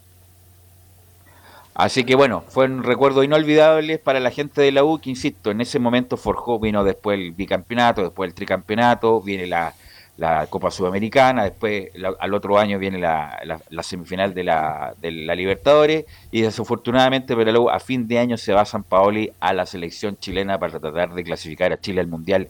Felipe Olguín. Sí, y bueno, para darle un poco ya la bajada a esto, el tema ante Católica, eh, el técnico uruguayo Diego López habló con un medio de comunicación que ahí le agradecemos a DirecTV eh, al respecto, donde mencionó varias cosas, entre ellas habló de Manuel Ojeda, habló del plantel, también habló lo que significa llegar a la U y por supuesto, entre otras cosas, eh, se refirió lo que es eh, jugar un superclásico. ¿Qué les parece si pasamos a revisar donde menciona al respecto y dice, sé bien lo que es jugar un superclásico? Nosotros, eh, y yo personalmente hablo a título personal, sé bien lo que es jugar un clásico, sé bien de la forma que se vive un clásico. Eh, el clásico faltan tres partidos y ya se empieza a hablar. Eh, me imagino en este, en este club, eh, cuando uno eh, vive un equipo grande, eh, lo primero que se habla son los clásicos. Entonces, son partidos especiales, partidos que, que creo que el hincha, que el jugador, que todos quieren ganar. Entonces nosotros sí vamos a pensar en esos partidos, pero nosotros creo que como equipo hoy en día eh, sabemos que, que tenemos que, que es un partido especial, que hay que jugar para ganarlo. Creo que la U tiene que jugar para ganar, y, pero sobre todo esos partidos, esos partidos tienen que jugar para ganar. Velus, ahí están algunas de las declaraciones de el técnico Diego López al respecto donde hablaba de lo de jugar un superclásico. Cuénteme más novedades de la U. ¿Qué pasa con Luján, Felipe? Sí, ¿Se va eso también final le o no? quería comentar al respecto de Luján. eh, bueno, han llegado a un acuerdo con la Universidad de Chile de rescindir su contrato. De hecho, no va a continuar en el cuadro de la Universidad de Chile. Recordemos que el eh, pase de este jugador pertenece a Belgrano de Córdoba, así que deberá buscar un nuevo rumbo el Pero, Gato Luján. Felipe, un porcentaje pertenece a Belgrano, un porcentaje el otro de la U. Pero, Pero lo va, lo va a dejar libre, porque quiere, quiere, quiere desligarse de este muchacho. Lo va a Claro, por eso, por eso llegaron a un acuerdo eh, tanto el representante del jugador con eh, la Universidad de Chile para rescindir el contrato de este jugador y así este jugador pueda buscar eh, nuevos rumbos, porque no está contemplado en, por el- en, en los planes de Diego López. Ok, ¿qué más? ¿Qué pasa con Carrasco? Carrasco también, eh, Carrasco hay que, hay que ver qué es lo que ocurre con el Blooming, porque recordemos que también es el dueño de su pase. También hay que buscarle quién es el otro jugador que ocupa un cupo de extranjero y tendría que ver la Universidad de Chile, está viendo dónde poder eh, mandarlo a algún club, quizás a préstamo, porque el cupo que ocupa este jugador le sirve mucho a la Universidad de Chile. Recordemos también que Pero Felipe, lo tiene que, que- puede hacer la U es pagarle el contrato, el préstamo y se lo devuelve a Blooming. Blooming determinará qué es lo que hace con él. Pero es que la U no quiere pagar el- todo el contrato, quiere llegar a un acuerdo, pagarle un mes, dos meses y resolver el contrato como lo que está haciendo con el Luján, que la U perdió patrimonio porque la U tenía un porcentaje del pase, lo podía haber vendido, lo podía haber prestado con cargo, pero como la U quiere sacarse de encima a Luján, ¿sabes qué más? Toma, ahí está, el pase, ándate. Por eso, eso es lo que resolvió con Luján y algo parecido quiere hacer con Carrasco, Felipe. Sí, pero al respecto de eso que no quiere, eh, Blooming es el que no, no lo quiere de vuelta al jugador, por eso por te eso... digo, Felipe, si la U le pagara el contrato, porque tiene un préstamo hasta, hasta diciembre, si le paga todo el contrato hasta diciembre, ya, ¿sabes qué más toma? Ahí está el, tu contrato y te vas. Pero como la U no quiere pagar todo el contrato hasta diciembre, tiene que negociar con el Blooming, que también es parte del porcentaje del pase. De hecho, tenemos más declaraciones eh, de lo que comentó Diego López eh, sobre lo que es el refuerzo eh, de Manuel Ojeda. Pasemos a revisar la siguiente declaración donde habla, menciona y dice, refiere a Emanuel Ojeda y el puesto que busca reforzar, dice reforzar el medio. Sí, la, la idea es- era un poco reforzar el medio, que con Emanuel eh, fue un, jugador que, que elegimos. Y, y después es un defensa central, que es lo que, lo que estamos viendo también. También palabras al respecto de sobre la amistad que tiene con Joaquín Larribey. pasemos a escuchar las siguientes declaraciones donde dice es un amigo íntimo. Es un amigo. Yo sí, lo que te, diría, eh, creo que no, no, está bien, no está bien porque es un amigo íntimo. Entonces estaría de parte de Larry siempre. Sería complicado darte una respuesta, una respuesta. Aparte que creo que sería obvia. eh, por lo que hizo Larry, por lo que es amigo mío. Yo con Larry vivimos tres años de compañero. Él llegó joven a, a Cagliari y después tuve, tuve la suerte de entrenarlo también. Eh, No jugaba. no jugaba, pero eh, me acuerdo que después de las prácticas tomábamos mate juntos en casa también. Esa es un poco para darte, para que te des cuenta de la, de la amistad que tenemos. Entonces yo hoy no te podría decir, dar, dar una respuesta a, a esa pregunta, porque sería talmente obvia que, Uy, a Larry le ha ido bien, está en la B del fútbol italiano y está marcando Sí. goles, ¿ah? Y goles importantes. salvó- Salvó el equipo de la Sí, pues. tercera división. En el que- está. Exacto. Así que Lo lo, salvó lo de salvó. bajar. Lo salvó de bajar. A. Así es.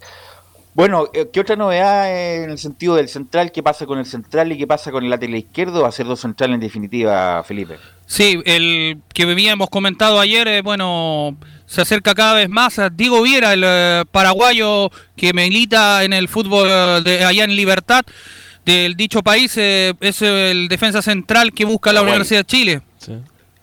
Eh, es el, recordemos que como lo habíamos contado, termina contrato ya el 31 de junio y es por eso que la U va a esperar a que se termine el contrato para obtenerlo eh, de forma libre al jugador y así no pagar eh, lo que vale el jugador.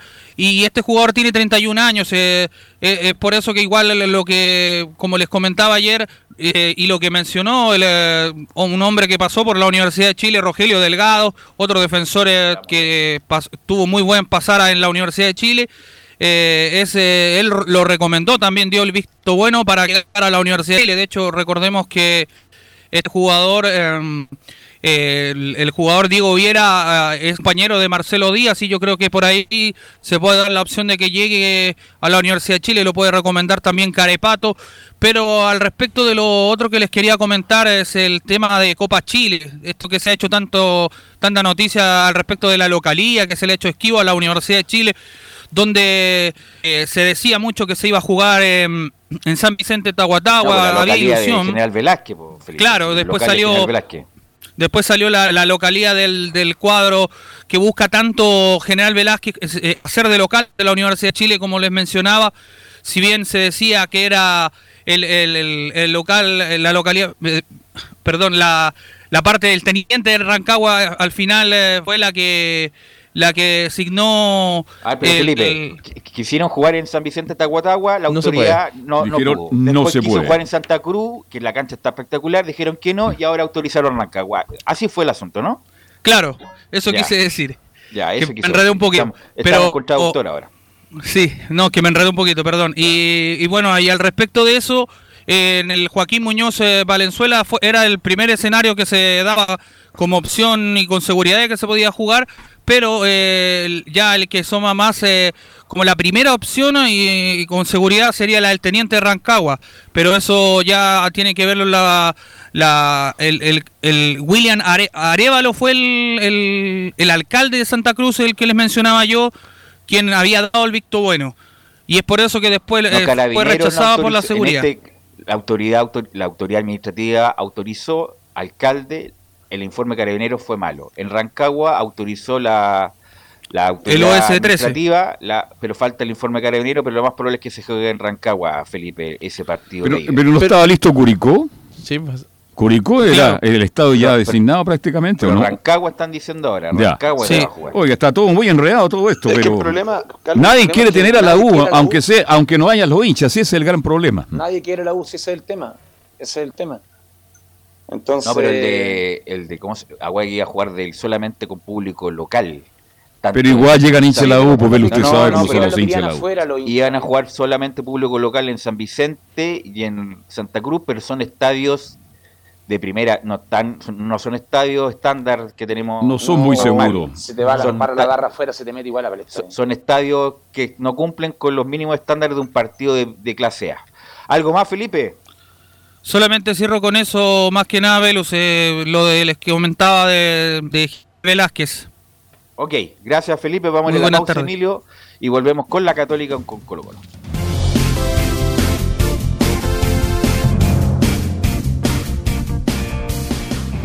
Radio Portales le indica la hora.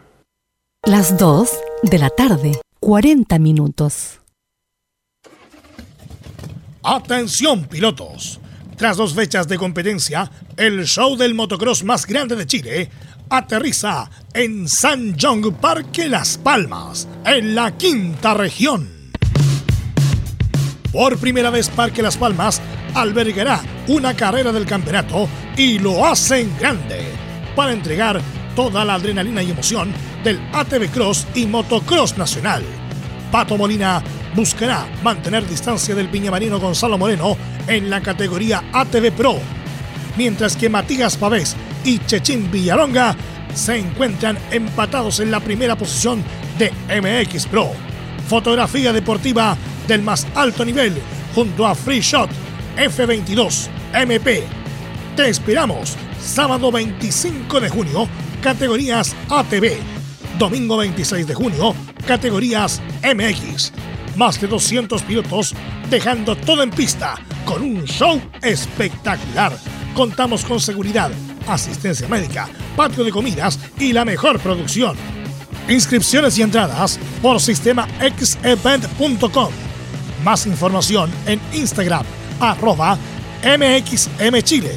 Produce Xtreman Producciones. Auspicia Fly Racing, TRC Motor y KWC Racing Sports. Errada Vidrería. Una invitación de la Primera de Chile.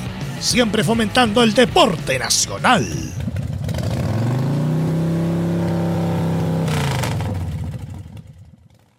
Lleva al siguiente nivel tus eventos, ceremonias, conciertos y potenciando tu audiencia con DS Medios. Servicio de transmisión de TV en circuito cerrado y vía live streaming HD. Tecnología de punta y un equipo profesional nos permiten realizar transmisiones sin cortes y con la más alta calidad. Cotiza ya ingresando a www.dsmedios.cl. Visita www.radiosport.cl, el sitio web de la Deportiva de Chile. Programas, noticias, entrevistas y reportajes, podcast, radio online y mucho más. Todo lo que pasa en todos los deportes lo encuentras en www.radiosport.cl. La Deportiva de Chile en Internet. Comercial IAC y Compañía Limitada. La mejor calidad mundial en laminados decorativos. Comercial IAC y Compañía Limitada es Pertec en Chile. San Ignacio 1010. Santa Rosa 1779, Avenida Mata 446 y Portugal 501. Comercial IAC y Compañía Limitada es Pertec en Chile.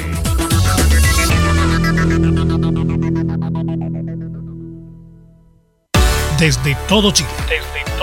Y para todo Chile. Y para todo Chile. Portales Digital está en todas partes. www.radioportales.cl Un acercamiento electrónico a todo lo que pasa en el fútbol. Escuchas Estadio en Portales en su edición central.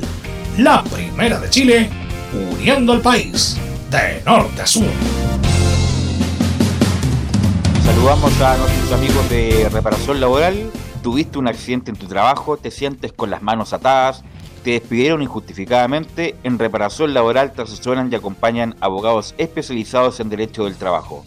Los resultados los respaldan. Consulta gratis a lo largo de todo Chile en esta página. Anote www.reparacionlaboral.cl porque reparacionlaboral.cl es tu mejor respuesta, no lo dudes. Tu asesoría jurídica cercana.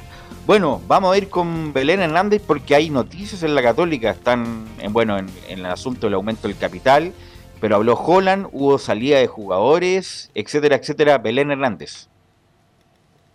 Claro, Belus, como tú bien lo mencionas, hay, bueno, hay buenas noticias en, San Carlos de Apoquindo respecto al tema de los recuperados. Eh, recordemos que terminó jugando con, bueno, terminó con un plantel bastante acotado por el tema de, de los lesionados que tuvo, que comenzaron en, en la época que estaba dirigiendo Cristian Paulucci y cuando terminó Ariel Holland terminó prácticamente con 10 jugadores menos. Em, el, el tema y la actualización, la actualidad de, la Universidad Católica respecto a, estos jugadores que estaban fuera es que Branco Ampuero, Raimundo Rebolledo, Bruno Bartichotto y Cristóbal Fint ya están entrenando con normalidad, ya están recuperados. El caso de Juan Leiva se integró ayer em, recién a, a- a entrenar con normalidad junto al- al plantel. Clemente Montes va a iniciar el trabajo de fútbol el, lunes. Está bien ya este jugador, pero por un tema de, em, de- de precaución más que, más que por otra cosa, lo van a esperar hasta el lunes. El caso de, de Nehuen Paz, que terminó jugando con un vendaje este, este campeonato ahí en su rodilla izquierda, todavía está con, con complicaciones en, en dicha zona de, de su, de su cuerpo, pero está, está evolucionando bien y eh, eh, se espera que en la, próxima semana ya deberían estar entrenando todos con normalidad, pero obviamente en diferentes grados por el tema de, que vienen saliendo de, lesiones.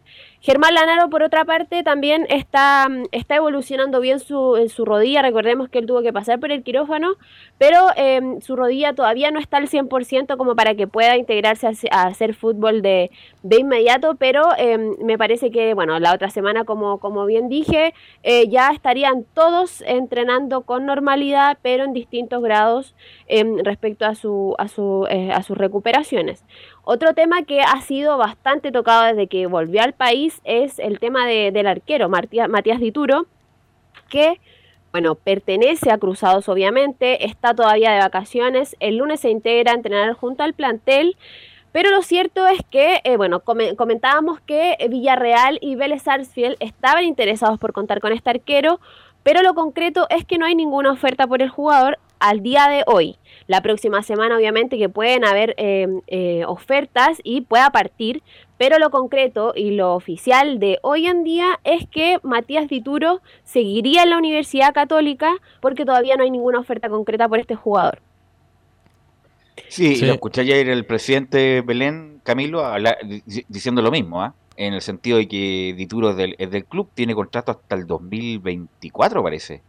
Eh, Le queda harto. Dituro, finales, Sí, claro, 2024. 2020 claro, finales de 2024, y mientras no llegue una oferta, Dituro va a tener que incorporarse a los entrenamientos del, del equipo, tiene una semana más de vacaciones eh, para el club. Espectacular, un Sí. arquero de primera línea, Camilo, pero para el jugador me imagino que tiene el bichito todavía de jugar en Europa. Sí, él, él obviamente va a querer jugar en, en Europa, pero, pero para la Católica sería un, un tremendo, una tremenda in- incorporación nuevamente, que, que vuelva al equipo, ya un, un arquero que gana partidos, que pero que, y que lo mostró en su primer ciclo, y, y él habló muy bien también de Holland cuando estaba ahora en Europa, todo lo que aprendió, así que obviamente el técnico lo va a querer tener. Oye, de todos estos nombres que dio Belén, que son, oye, están todos ya, ahora que llegó el técnico, no, están todos a disposición del técnico, pero yo tengo entendido que todos los nombres que usted me dio, Belén, partiendo por Bartichotto, como que ya están afuera de Católica. Bartichotto da la sensación que está en Curicunido, ¿es verdad o no? Bueno, pero Bartichotto es un cuatro de copa, po. Cuatro de copa, no es, no es- con todo respeto, pero no es importante. Pero lo traen de vuelta, acuérdate que lo traen de vuelta porque lo vieron en cuatro- Palestina. Yo dije, Bartichotto, el es- papá, dije yo, el papá es extraordinario. No es relevante, no, nunca fue titular. Barti- Si se va o ¿Y por qué lo va, traen de vuelta entonces? Pero si Bartichotto, si se va o se, si se va o se queda, es da lo mismo, con todo respeto. Sí, si por eso te digo. Da Pero- lo mismo. Entonces, el que no da lo mismo, porque ayer hablamos de Galani Sí. y Belén, es que Galani se va y ya no es de la Católica, pues yo pensaba que lo iba a mandar a préstamo, rescindir un contrato con Galani así, así de duro, Camilo. Es que él tenía, y Belén no se lo puede, lo puede ratificar, creo que tenía contrato hasta por una por una temporada, hasta fin de este año, y era evaluable, me parece, por, por, por tres años. Pero igual fue extraño porque Católica Muy no... extraño eso de Galani. Sí, Mm. no tenía ni, no, Católica no tiene, al margen de Saavedra, no tiene otro volante para esa posición. eh, Pero vuelve a Wet. Pero Agüed va- pero va a ser un incógnito igual lo, lo, lo Agüed. Eh, sí, hay que ver en qué en condición física. Pero así que va a tener que traer un, un volante central. Y el otro nombre que, que mencionó Belén y que ha pasado ahí y que es segundo periodo es Branco Ampuero. También otro que, que en la primera Pasa etapa lesionado. pasa lesionado. Pero bueno, él tiene contrato vigente, me- por lo que por lo tengo, tengo entendido. Belén. Velus, Sí, con lo que tú decías de Galani es raro, si tampoco pudo, se pudo desenvolver mucho en la posición que él es, para lo que Católica lo llevó, tuvo que cubrir parchar de central, tuvo que ser como jugador parche y, y termina yéndose, como tú lo dices, raro, raro, rarísimo. Belén. Sebastián Galani jugó 187 minutos en lo que fue de, de esta temporada. Claro, como bien lo decía Velus, rescindió contrato finalmente con, con los Cruzados. Tenía una un eh, tenía contrato por un año con opción de renovar por, por dos temporadas más. Pero claro, ayer fue. Y se va a mitad de año. Y- sí. Y ten- disculpa Belén, pero además pujaron con la U porque la U quiso renovarle a Galani, que fue de los, de los pocos que jugó bien en la última etapa. Y Católica ofreció más plata para quedarse con Galani y a mitad de año se va. Es un ah, no es eh, Simeone eh, Galani, pero es un buen jugador para la liga local. Me extraña que Católica como que en cuatro meses se haya arrepentido del Belén. Mira, y, no, y comentábamos ayer también, porque tú me consultabas si es que no estaba en los planes de Dariel Holland. Me parecía a mí que Sebastián Galani, por lo que, man- lo que sabía, era que él había pedido por el tema de la continuidad. Y hoy le preguntaron a- al técnico Ariel Holland justamente por la salida de este jugador. Y eh, Ariel Holland se refiere ahí en la primera declaración sobre el tema de Sebastián Galani. Eh, Galani se acercó, me vino a, decir que él le gustaría ir a Coquimbo y por supuesto que para mí eh, me gusta contar con futbolistas que tengan el deseo de jugar en el club y yo no puedo forzar a nadie. Entonces es la decisión de él y la aceptamos. Rarísimo, porque la U también Claro, tuvo, la U eh, también tuvo un periodo que no jugó después que se lesionó, tuvo un periodo que no jugó y perfectamente le pudo haber dicho a Caputo en esa época, ¿sabes qué? Me quiero ir de acá para tener continuidad, me voy a Coquimbo. Es como, no sé, po, la verdad es muy raro lo... Cuando va a hablar con Holland, le está diciendo, profesor, ¿me va a ocupar sí o no? ¿Tengo alguna posibilidad? Y ahí está la respuesta. Claro, ¿sabes qué más? Búscate club. No sé, pero es muy raro lo que pasó ahí. Este es un capítulo más de, lo, de las verdades a medias del fútbol, Belén. Claro, y con tema de, de refuerzos, también se refirió hoy el técnico respecto a que, a que su primer objetivo, primer desafío para esta segunda rueda que, que le va a tocar enfrentar desde, bueno, desde cero, es volver a ser un, un plantel competitivo junto con ya todos los jugadores disponibles, entendiendo que se van a, van a alcanzar a llegar, no todos al, al primer partido que van a tener este viernes, bueno, el, el subsiguiente, bien digo, por, por Copa Chile, sino más bien para Copa Sudamericana y también para, para lo que viene el campeonato local. Y en tema de, claro, de, jugadores que, que están buscando, también van a, eh, menciona el técnico Ariel Holland, estamos buscando jugadores con experiencia.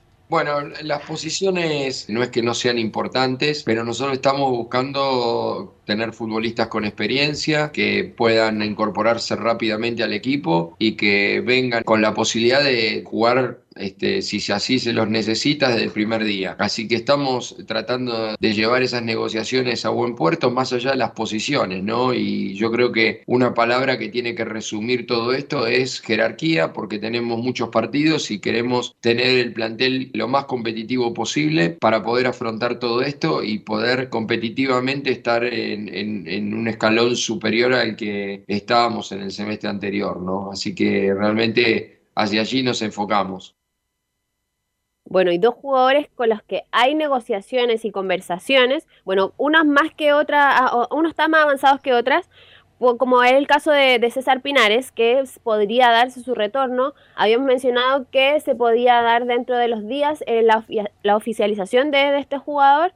Todavía hay em, negociaciones de por medio con, con César Pinares por el tema de, de, las pretensiones que tiene el jugador y también con la realidad del club. Em, eh, sería, pero eh, Ariel Jola mencionó que contar con eh, César Pinares nuevamente en su equipo, en su equipo titular, sería un salto de calidad para el equipo y está de la mano con, el tema de, esta jerarquía que habla, que habla el técnico, que es la que, es la que él pretende. Y también otro jugador con el que hay conversaciones avanzadas es del central Gary Cajelmacher, de 34 años, uruguayo, de 1,80m que el técnico Ariel Jola lo dirigió en el León de México, que no tuvo tanta continuidad, estuvo cuatro meses en ese equipo mexicano, jugó nueve partidos en total y antes de, antes de León estuvo en, en Peñarol, donde estuvo en la temporada 2019-2021 y jugó 81 partidos y anotó 7 goles. Es un jugador que ahora está libre, terminó su contrato con el León de México y es un jugador obviamente que interesa en, en cruzados por eh, la... eh, por la experiencia que tiene, que tiene este, este, este jugador, que también estuvo en, bueno, terminó su proceso formativo en el Real Madrid, también jugó en ese equipo, jugó un partido, pero tiene la experiencia de, de haber jugado en la liga, en la cuadra del merengue en la temporada 2018-2019. 2009, Así- bien digo. así 2008-2009. Mira, mañana podemos, vamos a seguir con la Católica, pero eh, Holland, eh, a pesar de que un tipo amable, es un tipo duro. En Independiente se hizo, Sí. hizo cortó a mucha gente, incluso cortó a su mismo PF, Alejandro Coan, que era el que estuvo en Defensa y Justicia, estuvo en Independiente con él. Pero Holland, a pesar de traer un trato amable, es durísimo cuando toma las decisiones y está cortando cabeza. Y me parece bien, porque el, el único dueño de su, de su futuro es Holland y está tomando las decisiones que él cree que son convenientes para la Católica Belén. Sí, mira, para ir cerrando, hoy también le preguntaron por em, la especulación que hay sobre Mauricio Isla, si es que interesa en el equipo, de podría llegar eh, eh, por el tema de, Flamengo que Mauricio Isla quedaría sin, sin equipo, interesan cruzados y también se refirió eh, Ariel Holland a, a este jugador em, de, de importante trayectoria obviamente en, en Europa, ahora en Brasil y eh, por supuesto importante en, en la selección chilena y se refiere em, eh, Ariel Holland a Mauricio Isla. Bueno, eh, obviamente Mauricio es un futbolista de jerarquía, es un futbolista de mucha experiencia, de trayectoria internacional, a nivel de clubes y a nivel de selección, así que creo que cualquier entrenador estaría muy contento de contar con un futbolista de ese nivel dentro de su equipo. Más que eso no te puedo decir. Un poco va en relación a lo que respondí a tu compañero en una pregunta anterior. Es decir, nosotros queremos jerarquizar el plantel eh, porque es necesario para afrontar toda la competencia que se viene. Sin duda, un futbolista de las características de Mauricio este, cumple con esos este, parámetros, ¿no? Ahí sí que sería un tremendo fichaje el, el- el Isla llegando a la Católica, pero sin duda. Lo, lo veo más difícil que Chile vaya al Mundial. Sin duda. Eh, Belén, para terminar. Sí, eso sería sería por hoy. Mañana continuamos con, con lo que dijo em, el técnico Ariel Holland, que fueron eh, declaraciones importantes también para lo que viene de cara ya a, esto, a este campeonato, Copa Chile y también a la Copa Sudamericana para, para los cruzados. Así que Sí, tengan Tagle, buenas Tagle. tardes. Gracias, Belén. Y Tagle también dijo muchas cosas muy interesantes el día de ayer. Vamos, Laurencio, en estos minutos que nos quedan, información de Colo Colo. Sí, veo los muchachos, eh, justamente hay, hay un par de informaciones que están dando vuelta en el cuadro de Colo Colo. La primera que es prácticamente un hecho, que se va Pablo Solari del cuadro de Colo Colo, eh, una información que digamos estamos manejando, pero ya es inminente el ofrecimiento del América, serían 4,5 millones de dólares pues, por el por el- la carta eh, del cuadro de Colo Colo. Ojo que Colo Colo tiene el 80% de la carta, no tiene el 100%, así que eh, hay un porcentaje que es por, parte igual, de Talleres y el el jugador 80. estaría haciendo y el jugador estaría haciendo presión para irse del equipo, o sea, para, más que para irse, para ser vendido. Así que en ese sentido eh, serían las últimas horas de eh, Pablo Solari en Colo Colo y justamente vamos a escuchar una declaración de Gustavo Quintero que sigue mm, oponiéndose a esta venta, por lo menos desde lo deportivo, y dice en cuanto a, a- que sería una oportunidad única para él, dice, no comparto que sea una, una oportunidad, no comparto que sea una oportunidad única, porque Solari perfectamente puede jugar en Europa. Yo no comparto que es una oportunidad única. Yo creo que Pablo es un jugador que puede aspirar a jugar en Europa. Él, con el rendimiento que tiene, por la juventud, etcétera, etcétera, en cualquier momento podría haber tenido una, oferta de Europa, no, no de otro país. Pero bueno, es una decisión del jugador si él quiere irse y también de- del club, ¿no es cierto? Porque bueno, el club invirtió, fue una apuesta, Pablo, nosotros lo trajimos con 19 años, no había jugado en primera en Argentina, lo terminamos de preparar durante dos meses para que él pueda empezar a jugar. Y hoy es un jugador importantísimo para el equipo. Entonces, yo creo que el crecimiento que tiene todavía tiene un techo mucho más alto. Y yo, sinceramente, opino de conocerlo, de verlo en el día a día, de que es un jugador que podría jugar en Europa tranquilamente. Entonces, la decisión la tiene el jugador con el club. Si el club y el jugador en esta negociación que, que están haciendo es conveniente para ambas partes, bueno, habría que aceptar la partida del jugador. Pero bueno, va a ser difícil reemplazarlo, casi imposible. Mira, nos queda poco tiempo, pero eh, Quintero, si vi- viniera un, si viene un equipo de segunda línea de Europa, como lo dijimos ayer, el Betis, el Rayo Vallecano, por supuesto, va a ir a Europa Solari. Pero el América, no le, el América le va a pagar mucho más que eso a este equipo de segunda línea de, de Europa. Si viniera el, el- el Manchester United, el Chelsea, cosa que no va a pasar, o el Arsenal, te la doy. Pero va a venir el América de México que, que paga mucho más que muchos equipos de segunda línea de Europa y bueno, ahí tendrá que tomar la decisión el representante y el Laurencio Valderrama. Exactamente, eh, así que vamos a ir eh, monitoreando la decisión que tome Blanco Negro en las próximas horas. eh, es, es cuestión de horas o de días de que Pablo Solari parta de Colo Colo y de hecho justamente por eso quieren encerrar de, manera urgente las tres prioridades. Uno, Martín Rodríguez, esa es la prioridad uno. La prioridad dos, un centro delantero que, ojo, se estaría cayendo lo de Leandro Venegas porque el Héctor Maldonado, el secretario general de Independiente, afirmó eh, en Argentina que no se está negociando nada y no se negocia. Hoy Leandro Venegas es intransferible, pero recordemos que tiene contrato de un año solamente, así que Colo Colo perfectamente eh, eh, podría forzar una negociación. Y eh, por último, eh, por lo menos una buena para Colo Colo, que por, ¿por qué se ha dilatado un poco el tema del arquero? Porque ya eh, eh, Brian Cortés está avanzando rápidamente en su recuperación y ya hizo ejercicios con el tren superior, mm, digamos, con balón y, y, y haciendo un, un breve un breve eh, trote en una máquina en un gimnasio personal. Así que en ese sentido, por lo menos, eh, Brian Cortés está ahí apurando recuperación y eh, es una tercera o cuarta prioridad lo del arquero, porque la prioridad uno es Martín Rodríguez y la dos, un centro delantero por si, eh, por si no llegara el Leandro Venegas. Ok, gracias Laurencio. Mañana la seguimos con Colo Colo. Lo único que puedo Muchas decir que, que para noviembre, Bravo, Isla, Paulo Díaz, Sierra Al- No, vaya, bueno.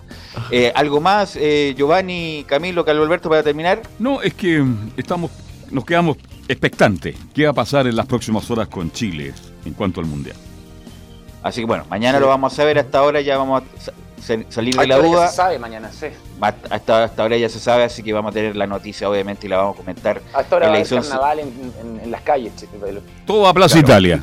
Oja- o- claro, como no está, como no hay ningún problema ahí, vamos a ir a Plaza si Italia. Claro, no se puede ir en los días bien a Plaza. Italia, habría que otra plaza porque ahí llegan los muchachos. ¿ah? No, Claro, Carlos, llega- hay que poner un monumento de Carletzo si que vamos al Mundial en Plaza Italia y nunca más la van a tocar.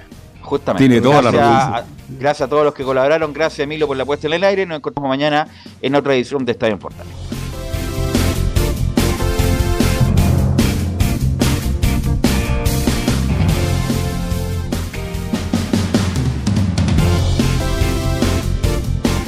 Fueron 90 minutos con toda la información deportiva. Vivimos el deporte con la pasión de los que saben. Estadio en Portales fue una presentación de Ahumada Comercial y Compañía Limitada. Expertos en termolaminados decorativos de alta presión.